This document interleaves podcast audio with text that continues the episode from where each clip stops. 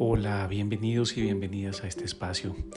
Mi nombre es Vicente Maldonado y desde los 16 años descubrí que mi vocación era inspirar a otros seres humanos. Y esto es lo que quiero hacer a través de este medio que estamos explorando en este momento. Mm, el objetivo central es eh, aprender a cerrar las brechas que tenemos como personas eh, y que nos permite desarrollar capacidades, capacidades bien sea para explorar eh, nuevas oportunidades o para fortalecer aquello que tenemos en este momento o en lo que nos estamos desempeñando. Mm, desde joven vivo en Bogotá, nací en Quito, Ecuador y puedo, que, puedo decir que gracias a, a mis raíces aprendí la importancia de la conexión con la naturaleza y la ancestralidad. Eh, dos grandes mundos que nos conectan tanto a nivel interior como a nivel exterior. creo que por esta razón me llamaron mucho la atención las ciencias sociales. Eh, empecé y terminé la psicología, el estudio de las estructuras mentales y mm, posteriormente me especialicé varias veces y terminé haciendo mi maestría en estudios interdisciplinarios sobre desarrollo. Un universo que me entregó muchas herramientas que ahora quiero compartir. algunos ya conocen la iniciativa Inside Box, que es nuestro laboratorio de experiencias y es desde ese sistema que buscamos generar trascendencia y generar eh, unión, aún más unión todavía.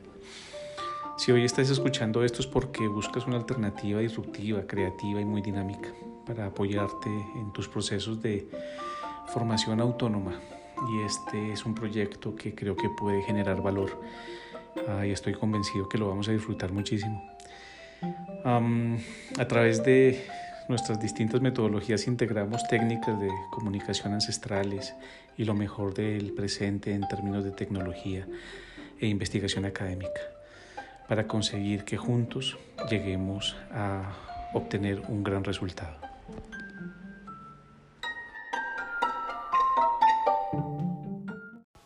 Bueno, dando continuidad a la introducción, quiero contarles que voy a ir eh, profundizando cada vez más en las técnicas para realizar los podcasts. Mientras tanto, no quiero perder la oportunidad de seguir compartiendo con ustedes las ideas que voy teniendo. Em, como parte del aprendizaje de la cuarentena, empecé a hacer una revisión sobre la idea de buen vivir. Siento que hemos hecho transformaciones importantes en los hábitos y de fondo está haciéndose una revisión de lo que para cada uno de nosotros y nosotras significa el buen vivir. Entonces, eh, quiero plantear una serie de ideas mm, que me parecen muy, muy, muy interesantes que lo vayamos posicionando. El buen vivir o vivir bien engloba pues un conjunto de ideas y prácticas y hábitos que se están forjando como una reacción o una alternativa a los conceptos convencionales sobre el desarrollo y em, está cuestionando de fondo lo que significa el desarrollo, qué significa el desarrollo, qué significa el progreso. y en ese orden de ideas mm, vamos viendo que el concepto de bienestar occidental eh, no es el único parámetro que debemos contemplar. Eh, lo aprendimos por los hábitos familiares, lo aprendimos porque estamos ubicados geográficamente en Latinoamérica y tenemos una influencia directa de los Estados Unidos y, la, la, manera como ellos han concebido también el bienestar y el buen vivir desde el punto de vista de consumo. Eso, esto no lo hace ni bueno ni malo. Entonces, eh, de fondo, el buen vivir para nosotros los latinoamericanos y para nosotros los colombianos y los ecuatorianos. Em, creo que eh, se está transformando. Y se, se está transformando si le prestamos atención muy juicioso a trabajar en nuestros hogares sobre la idea de buen vivir. Entonces, em, traigo a colación ah, ideas que que han cultivado nuestros pueblos indígenas, Colombia, Ecuador, Perú, que son los más cercanos geográficamente eh, que tengo. Y eh, se empiezan a generar categorías diferentes, se empiezan a generar ideas diferentes de mejoramiento social.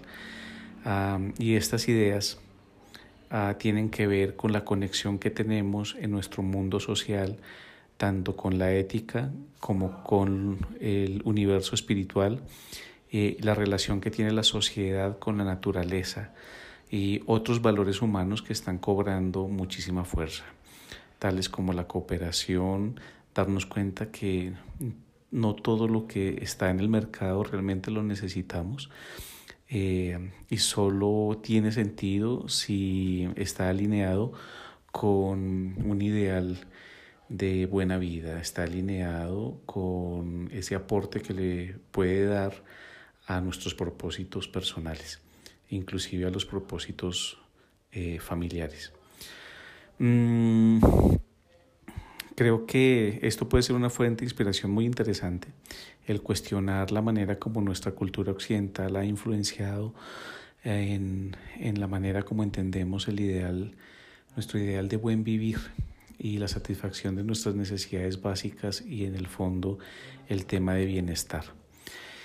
Mm, esa armonía que nos presentan otros modelos de desarrollo, esa armonía y respeto por la naturaleza, por la vida de los demás, eh, por ser parte genuino de un ambiente natural y que en este momento necesitamos reconciliar con mucha fuerza.